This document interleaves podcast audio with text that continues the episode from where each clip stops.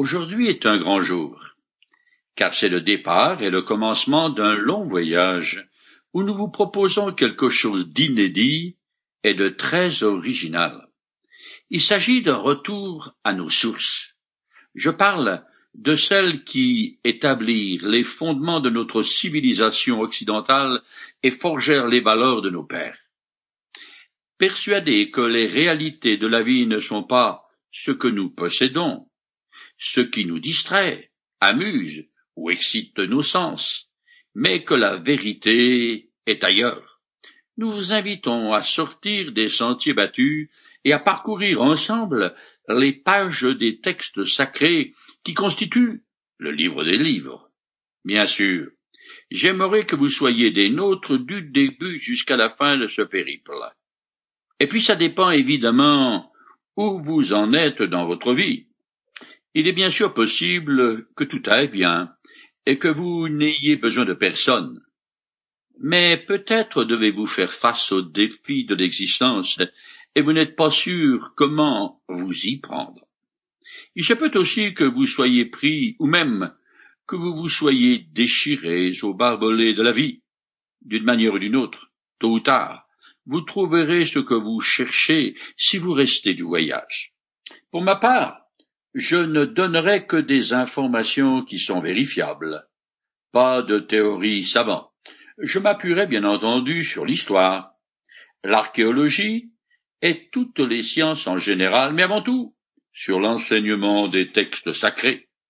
Le livre des livres, les saintes écritures, le livre saint, la parole de Dieu, le livre des siècles, le livre de Dieu, telles sont les appellations données à ce que les chrétiens de tous bords nomment la Bible. Ce recueil de textes a été l'ouvrage le plus contesté de l'histoire, l'objet de toutes les attaques possibles et imaginables, de la moquerie à l'autodafé, sa destruction par le feu. De plus, en fonction des époques, celui qui était pris à posséder le livre saint était torturé, puis lui aussi brûlé. D'une façon ou d'une autre, au cours des siècles, la parole de Dieu a été persécutée. Ce sera là notre premier grand thème.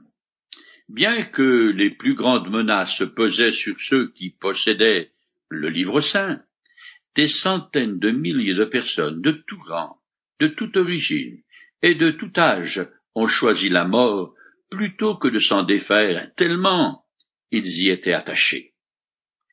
Ces attaques répétées contre les textes sacrés sont pour le moins surprenantes, car cet ouvrage est un monument littéraire et historique qui aurait toujours dû être révéré, car il fait partie de notre patrimoine mondial. À ce propos, et c'est presque un miracle, la Bible a été mentionnée au journal de France 2 le 3 octobre 2001 à cause d'une nouvelle traduction. La commentatrice a dit, et je cite, La Bible est un monument qu'il fallait revisiter. Absolument.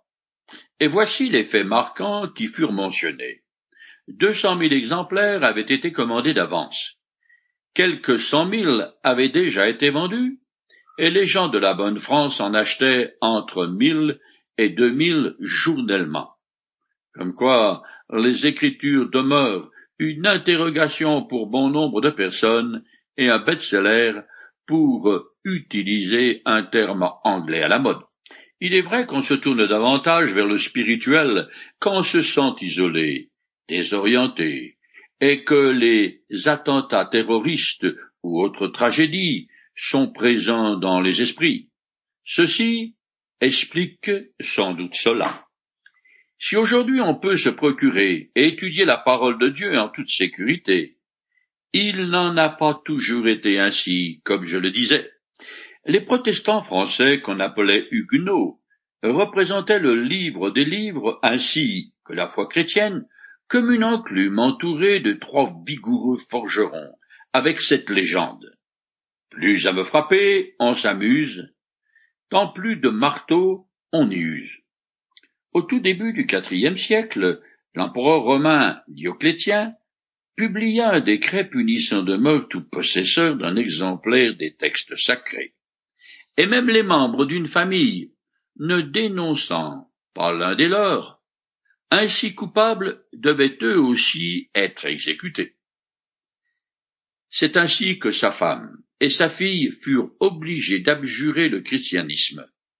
Dioclétien s'est ensuite vanté disant J'ai complètement anéanti toutes les écritures chrétiennes.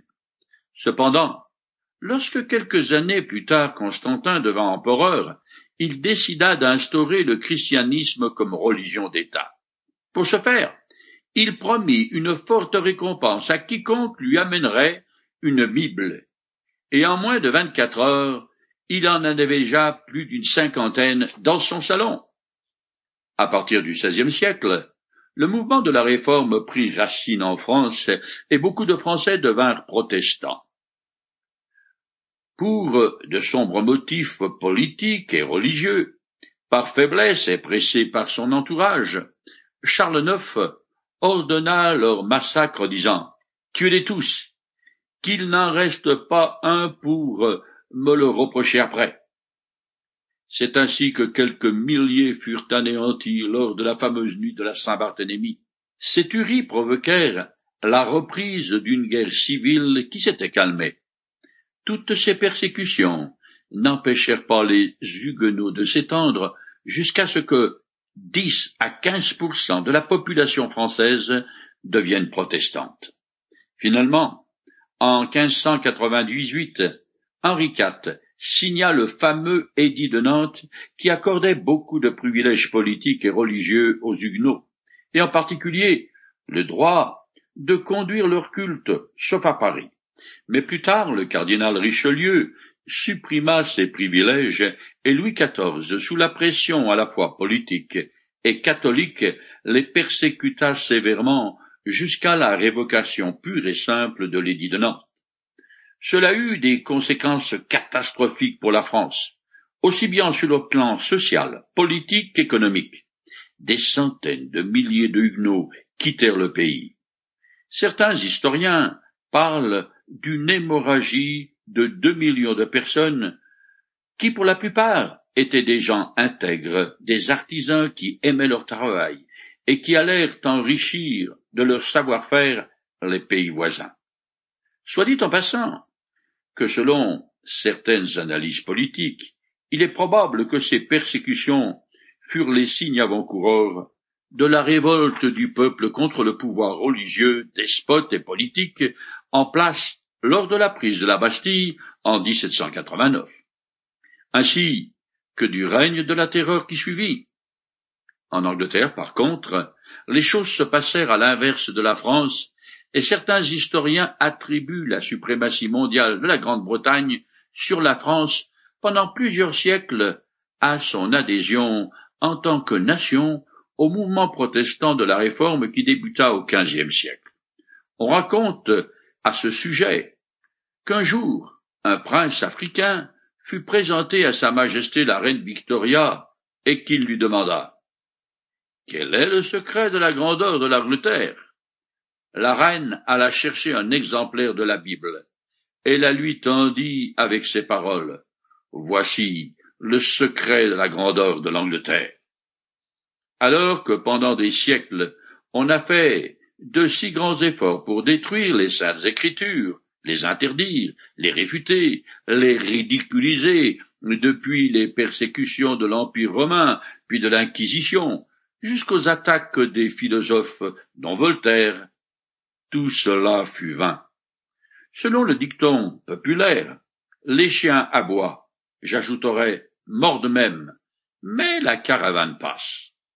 Rien, bien sûr, ne pouvait empêcher le livre de Dieu de se répandre, Justement, comme j'ai mentionné Voltaire, ce célèbre humaniste, non seulement il décrit à la Bible, mais il prédit que le christianisme s'éteindrait en moins d'un siècle.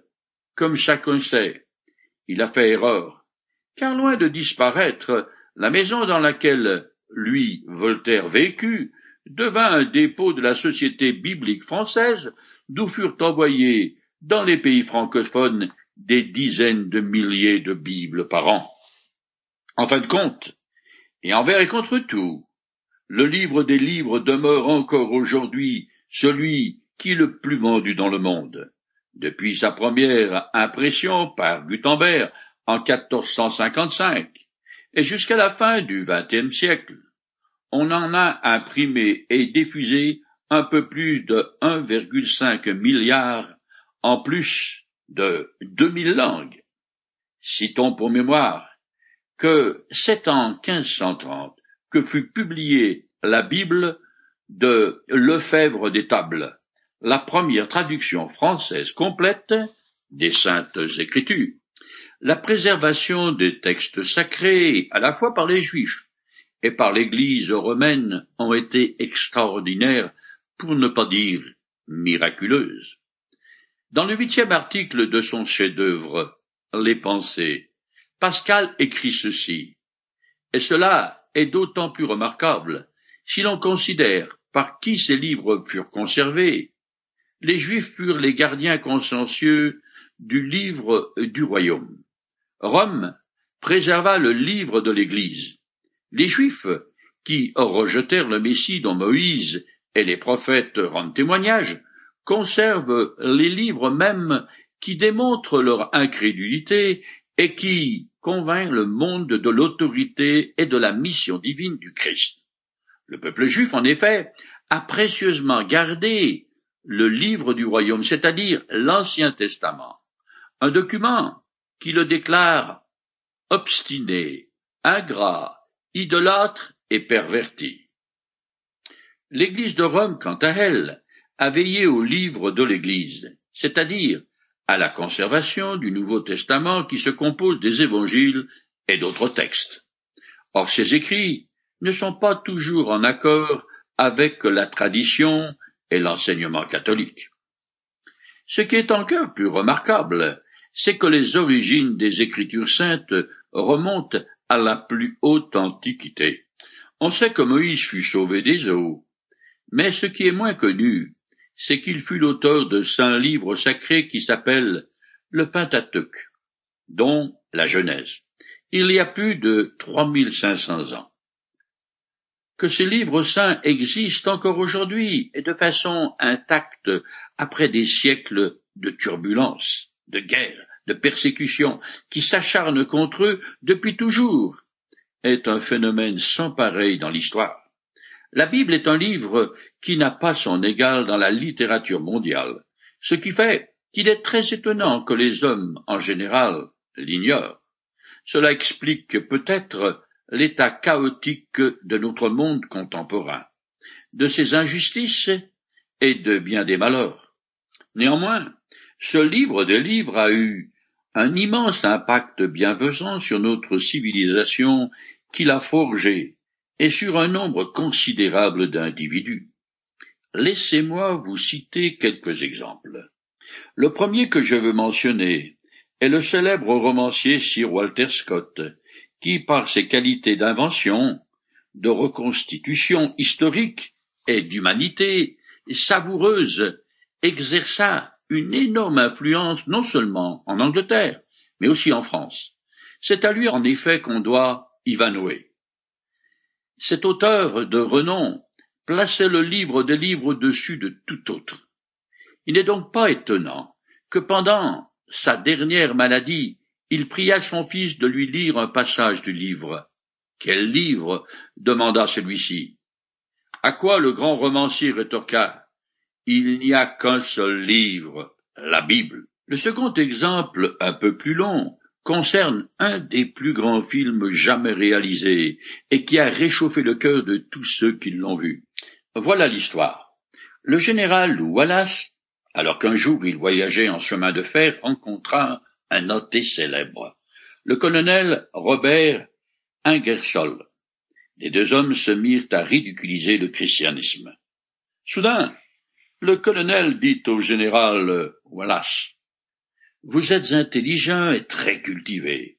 Pourquoi n'écririez-vous pas un livre pour montrer que le christianisme est absurde et que Jésus-Christ n'a même pas existé? Un tel ouvrage serait un chef-d'œuvre. Flatté, le général passa plusieurs années à faire des recherches, puis prit sa plume et se mit à écrire.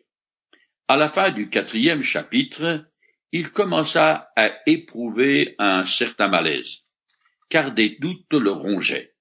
Il était en train de se rendre compte que Jésus-Christ avait non seulement bel et bien existé, mais qu'il était beaucoup plus qu'un simple personnage historique.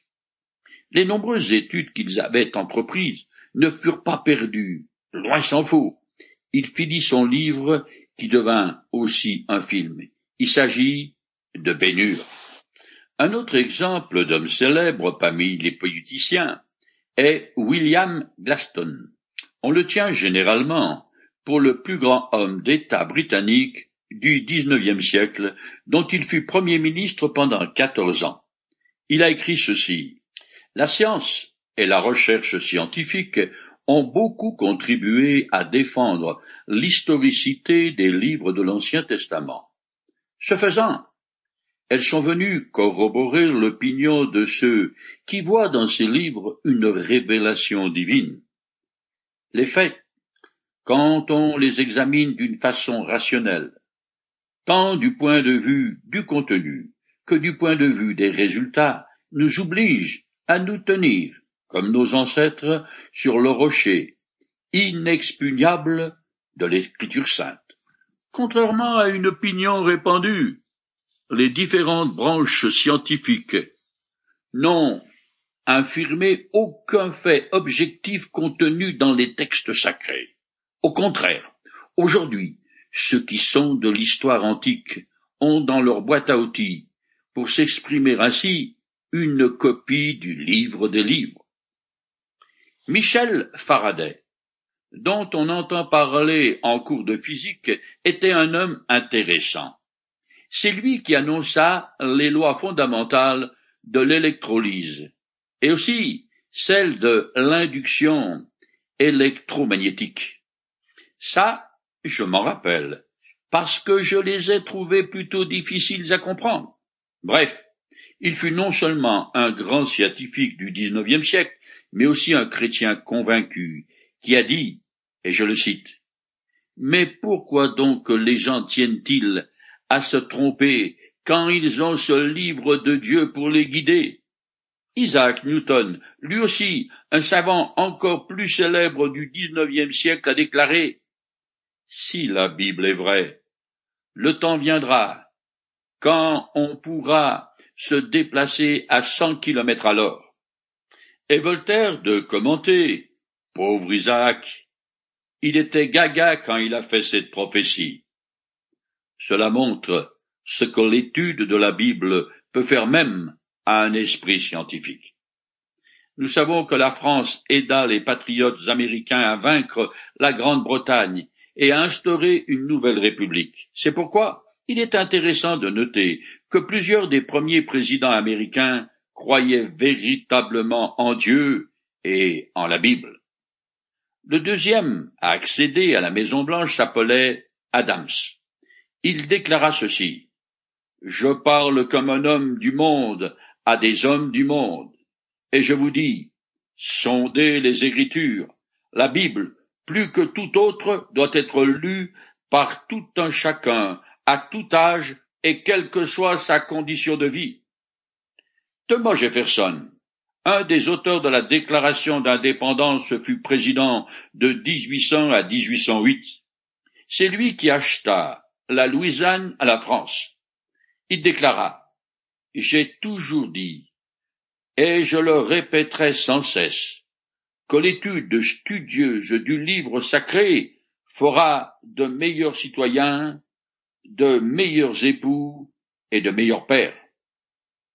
Au regard, ou plutôt à entendre ce que ces grands hommes ont dit concernant le livre des livres, on devrait légitimement se poser des questions et en particulier Qu'est-ce que cet ouvrage a de particulier et pourquoi le considère-t-on comme la parole de Dieu?